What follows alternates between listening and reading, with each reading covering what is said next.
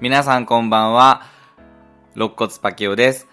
今、収録しようと思って、ウォークインクローゼットを入ったんですよ。今ちょっともう夏暑いから、エアリズムのパンツに T シャツでいるんですよ。もう基本ね。そしたらなんか、そのパンツのとこに、なんかついてて、で、それで、あの、なんだろうこれと思って、匂っちゃったんですよ。すぐ匂う癖がある。なんだろうこのシミと思って、くんくんくんって、匂おうと思って、匂い嗅ごうと思って足上げたんです。え、そしたら、鼻をセルフ膝蹴りしちゃったんですけども、もものあたりを嗅ごうとしたらガーンズって鼻痛いんですけど、鼻血出そう。もうキーンなって、鼻の穴がめっちゃ痛いんですよ。ツーンってなって。皆さん、あの、パンツの匂いを嗅ぎたいときは、あの、膝蹴りに注意してくださいね。それではタイトルコールに移りましょラジオ始まったぞ。うみんないらっしゃい。マイクよし。音源よし。マッチョよし。違う。よそ見するんじゃない。さあ、今夜はみんなパキっちゃおう。肋骨パキオのパキラジ。皆さん、おつパキヤホパキパキっちゃお見た目は子供、頭脳はアダルト、肋骨パキオです。肋骨が折れちゃいそうなくらいの元ガリオの30代ゲイが肋骨パキオのパキラジオ今日も自宅のウォークインクローゼットから配信中です。そして毎週金曜日の夜6時には YouTube パキラジ TV を放送中です。映像からも肋骨パキオを楽しんでくださいね。忘れずにチャンネル登録もよろしくお願いします。さて、今夜も短い間ですが、僕と一緒にお付き合いください。Thank you for listening. It's your power station, Paki Radio for you. P-A-K-I FM Pakidaji Love. Non-stop radio. お便りが届いています。コトナーネーム、アジポンさん。いつもありがとうございます。体験内容にまつわるエピソードがいちいちすごく香ばしくて、都会のゲイの生き様を覗かせてもらっている気がします。あと、かたくなにネットに顔出ししないのも、想像とか妄想とかする余白ができて、とても好感が持てます。それと、料理全般に漂うど素人感も新鮮。これからもこんな感じのパケオさんでいてください。楽しみに聞いていますので。あちぽんさん、ありがとうございます。あの、パキオの顔を見たいのかなって気になってらっしゃるんですか？きっとね、いつも YouTube 見てくれてるのかなって。あの結構ね、YouTube によっては、パキオの顔が見えそうな時あるんですよ。あの、いつもサングラスとマスクしてるじゃないですか。正面からは顔面全部覆われてるけど、横向いてる時とかあるんですよ。だから、そういう横向いてるとこからも、隅々までパキオのことを想像してみてくださいね。やんはい。ということで、料理全般についてはまた今度話をしますね。本当に。いつもそうやって覗いてくるんだから、つって。はい。ということで、えー今日はですね、その都会のゲイの生き様について話していこうかなっていうふうに思うんですけども、いや、都会のゲイの生き様って、どんな生き様なんでしょうね。あのーこう見えても、パキオ、まだまだ東京ライフ2年目で、田舎者なんですよ。でもなんか、東京ゲイライフは、もう、8年ぐらいですかね、かれこれ。えー8年前ぐらいから2丁目に通っていて、まあ、いろんな方とね、会いました。飲みました。遊びました。で、そんな中でやっぱり、あの、東京ゲイっていう人たちは、もうキラキラしてて、もう田舎者のパケオからすると、なんて毎日充実している暮らしをしているんだろうっていうふうに思っていたんですよ。羨ましかったんですよ。なんかさ、毎週末2丁目に飲みに行って、で、みんなでシャンパン飲んでイエーイというように、なんか派手に飲んでいる人が多いなっていうふうに思うんですよ。まあ、これは全部インスタの情報であって、全員がそんな風にやってるとは、まあ、思わないんですけども、まあ、20代のパキオからしたら、もうそれが東京ゲイの生き様なのかなっていうふうに思ってたんですよ。昔ね、そんな風にキラキラともう派手にしているイケメン集団のことを、なんか昔はね、シャイニーっていう風に呼ばれていたらしいんですけども、シャイニー軍団みたいな。ね。そのシャイニーの人たちは、もう、ザ・イケメン。そして体もマッチョ。で、えー、お金もたくさん。もう見た目も、お金も揃ってるっていう完璧なんですね。まあ、その人たちが集まって飲むみたいな。ホームバスるみたいな感じなんですけども、その社員の人たちはね、夏が始まるとより輝くんですよ。なんか例えば、プール付きのレストランに行ったりとか、屋上にプールがあるコテージに行って、上半身脱いで、なんかインスタ映えする写真を撮ったりとか、もうここぞとばかりに、それまでに鍛え上げてきた体を出してね、イエーイみたいな。ちょっと焼けちゃってますみたいな。いたんですよ。いや、本当にね、なんかそういう人たちはね、羨ましいなって、20代の時は思ってましたね。なんかそんな風になりたいって。で、なんか、そういうところにね、パキオ実は1回行ったことがあるんですよ。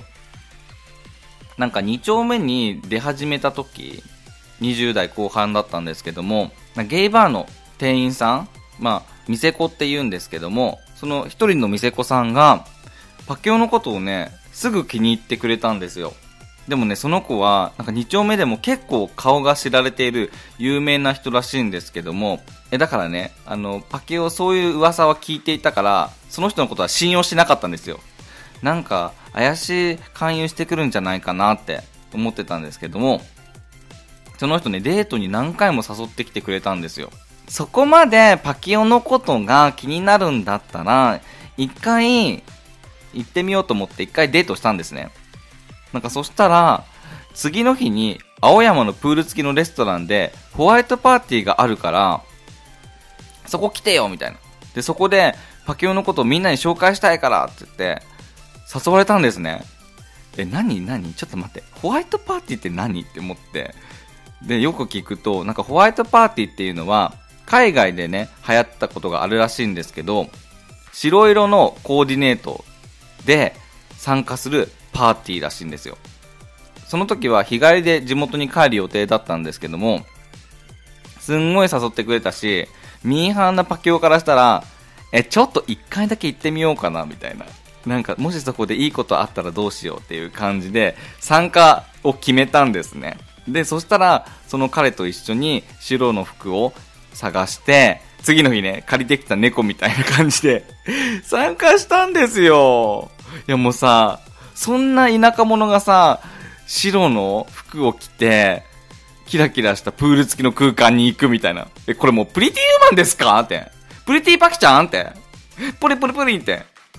ね、思ったんですけども。でね、行ってみたら、実はその彼、そのホワイトパーティーの主催者だったんですよ。で、みんなにね、パキモだよ、みたいな紹介されて、その挨拶回りがね、もう生きた心地しなかったんですよ。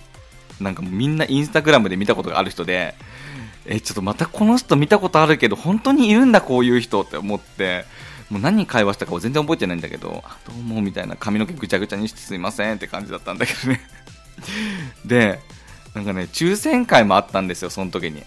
なんかそういうビンゴとか抽選会とかっていう出し物にはパケをね、マジで本気で取り組む方なんですけども、いや、これ以上ね、もう目指したくないから絶対当たんないでお願いしますつって、もう木の陰に隠れてたんですよ。もうやめてやめてみたいな。本当に。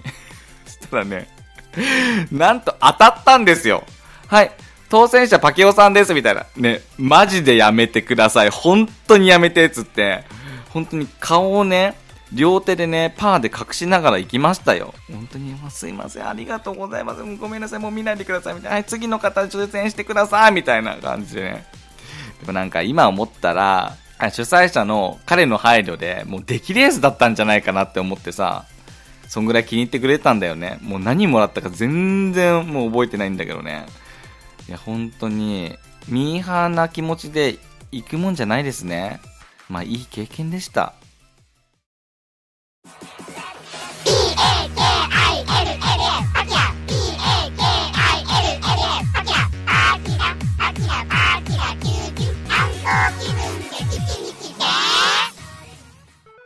そのホワイトパーティーでかなり知り合いが増えまして、2丁目がね、結構楽しくなってきたんですけども、知り合いが増えれば増えるほど、なんかもっと2丁目の友達が欲しいなっていう風に思っちゃったんですよ。20代のパキオってやっぱさ、ちょっと背伸びしたいなっていう時期もありまして、なんかそのシャイニーの人たちとね、つながりを持ちたいっていう貪欲な気持ちにもなっちゃった時があったんですよ。若いですよね、もう。すぐそういうのに飛びついちゃうみたいな。ね。で、もうちょっとしたつながりで、もう誕生日会に行ったんですよ。ある人が誕生日で、で、それでサプライズでイエーイみたいな。えー、集まってくれたのありがとうみたいな感じのパーティーをするんでね、行ったんですよ。まあそしたら、その誕生日の人はまだいなくて、まあサプライズする側、自分らの方はちょっと先に集まってっていう感じだったんだけど、まあ準備もし終わってね、結構雑談してたんですよ。そしたらね、インスタグラマーのシャイニーが隣の席にいたんですよ。まあその人は、なんかもともとそのホワイトパーティーで顔見知りになって、でもなんか飲み屋で会っても、挨拶パキオからしても、話しかけても、いつもなんか空返事だったんですよ。え、なんかパキオ悪いことした？みたいな。なんかいつも空気のような感じに扱われていたんですよ。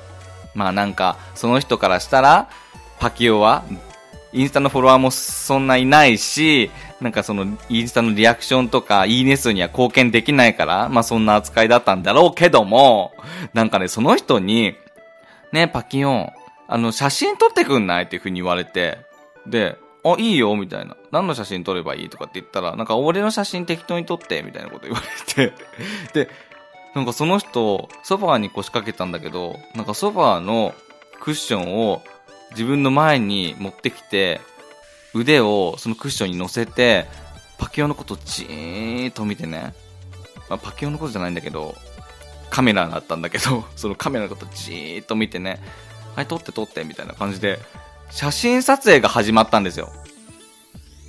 で、適当に撮って、みたいな。もうパシャパシャ連写でいいから、みたいな。で、シャンシャンシャンシャンシャンって撮るじゃん。あれ何枚くらい撮ったかね、もう100枚以上撮ったと思うんだよね。すんごい、あ、この角度で、みたいな。あ、じゃあこっちから撮って、みたいな。すっごい、なんか、パキオ何なんだろうって思いながらね。で、それでね、ちょっとの時間、数百枚撮ったんですよ、写真をね。まあ、いつもそんな写真をさ、インスタに載せてるから、あ、いつ載るかな、いつ載るかなっていうふうに思ったけども、一枚も採用されませんでした。あとね、その誕生日会の集合写真もインスタに上げなかったんですよ。シャーニーも怖い、本当に。ひどくない？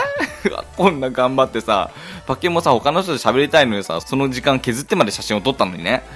もうさ、逆にシャイニーの人ってさ、大変。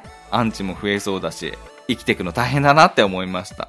ね、今かつてのね、シャイニーグループの人たち、全然見ないんですけどもね、グループもなんか自然消滅してそうなんですし、ね、どこに行ったんだろうって思いますよね。